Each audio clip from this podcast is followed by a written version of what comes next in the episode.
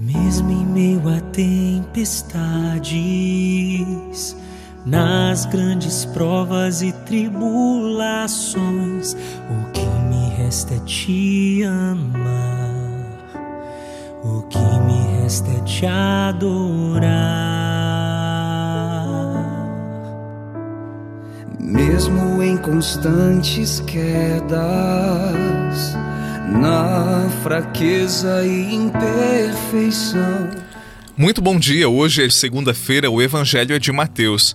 Naquele tempo disse Jesus aos seus discípulos: Não penseis que vim trazer paz à terra, não vim trazer a paz, mas sim a espada. De fato, vim para separar o filho de seu pai, a filha de sua mãe, a nora de sua sogra, e os inimigos do homem serão os seus próprios familiares. Quem ama mais seu pai ou sua mãe não é digno de mim. Quem ama seu filho ou sua filha mais do que a mim, não é digno de mim. Quem não toma a sua cruz e não me segue, não é digno de mim. Quem procura conservar a sua vida vai perdê-la, e quem perde a sua vida por causa de mim vai encontrá-la. Quem vos recebe, a mim recebe, e quem me recebe, recebe aquele que me enviou. Quem recebe um profeta, por ser profeta, receberá a recompensa de profeta. E quem recebe um justo, por ser justo, receberá a recompensa de justo. Quem dera, ainda que seja apenas um copo de água fresca, a um desses pequeninos, por ser meu discípulo, em verdade vos digo, não perderá sua recompensa. Quando Jesus acabou de dar estas instruções aos doze discípulos, partiu daí a fim de ensinar e pregar nas cidades deles Palavra da salvação, glória a vós, Senhor. O que me resta é te amar, o que me resta é te adorar.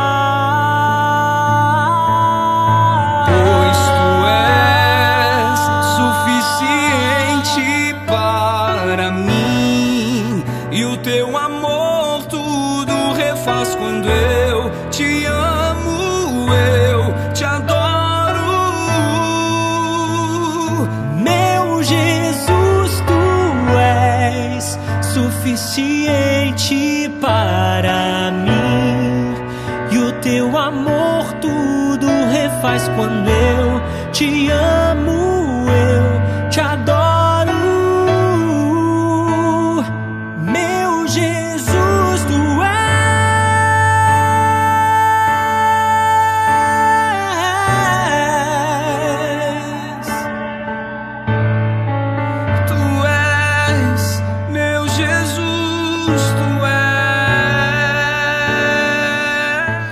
texto de hoje exige muito cuidado na interpretação, do contrário, nós entenderemos que Jesus veio para dividir e não para unir. Então vamos lá.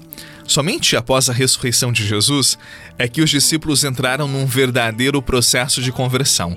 A experiência com Cristo ressuscitado foi tão forte, mas tão forte, que eles não poderiam seguir com a vida de antes. Por isso, o próprio ambiente familiar pós-ressurreição era hostil para aqueles que se decidiram por Jesus e sua nova proposta de vida. O vinho novo trazido por Jesus já não cabia nos odres velhos.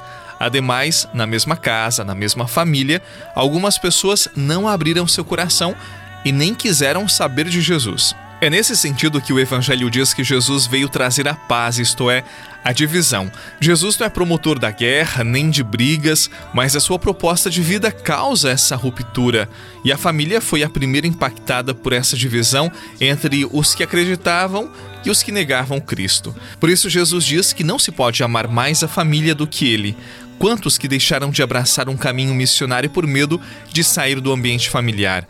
Ou Quantos que preferem ser convenientes aos valores mundanos a abraçarem os valores do reino? Os evangelhos nos ensinaram que quem opta por Jesus nada perde, não erra. Que ele seja a nossa melhor escolha, que ele seja a nossa vida.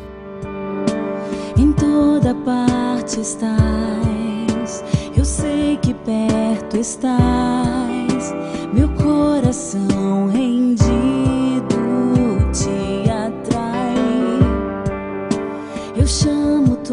atenção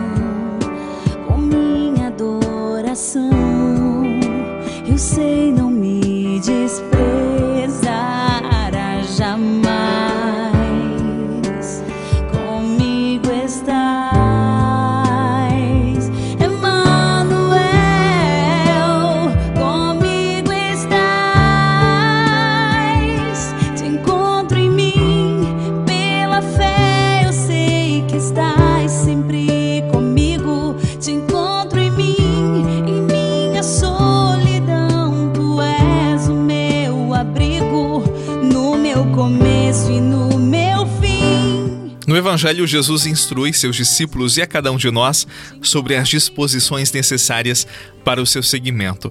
O discípulo de Jesus, a exemplo de seu mestre, é convidado a tomar a sua cruz todos os dias e ser promotor da paz e testemunha do amor. E eu convido você para rezar comigo pedindo a Jesus: Jesus, mestre, cremos com fé que estais aqui presente para indicar-nos o caminho que leva ao Pai.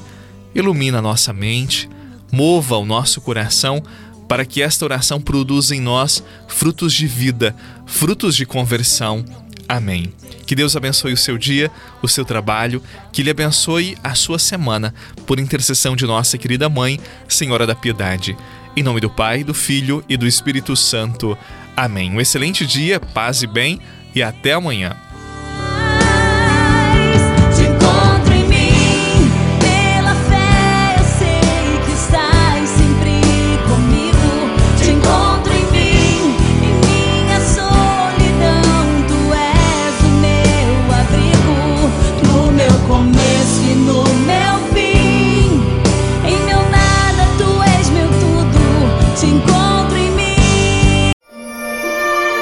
Você rezou com o Padre Eduardo Rocha, pároco da Catedral de Tubarão. Você pode acompanhar todos os dias pelo Spotify, Deezer, Castbox, Google Podcasts e YouTube. Basta procurar Oração da Manhã com o Padre Eduardo Rocha. E se preferir para receber pelo WhatsApp, envie a palavra oração para 48 996 44 1433.